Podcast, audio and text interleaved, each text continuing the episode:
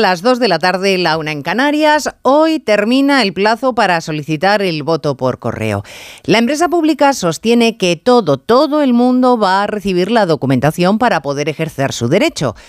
Claro, tan lógico es el empeño de la compañía en defender que va a cumplir con su labor como el de los sindicatos en ponerlo en duda no por falta de voluntad de los trabajadores, sino porque ellos mismos denuncian que desde hace tiempo padecen una grave falta de personal, por lo que las supuestas contrataciones extraordinarias para las elecciones solo palían carencias anteriores.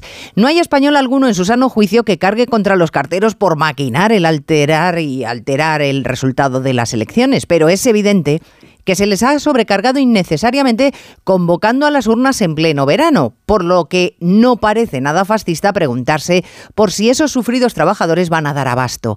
No se cuestiona la limpieza de las elecciones, como suponemos que Sánchez tampoco cuestiona la limpieza y profesionalidad de otras empresas demoscópicas cuando dice que solo se cree la del CIS. Por cierto, Pera Navarro, director general de tráfico, ha confirmado esta mañana que sí, que los peajes vuelven el año que viene.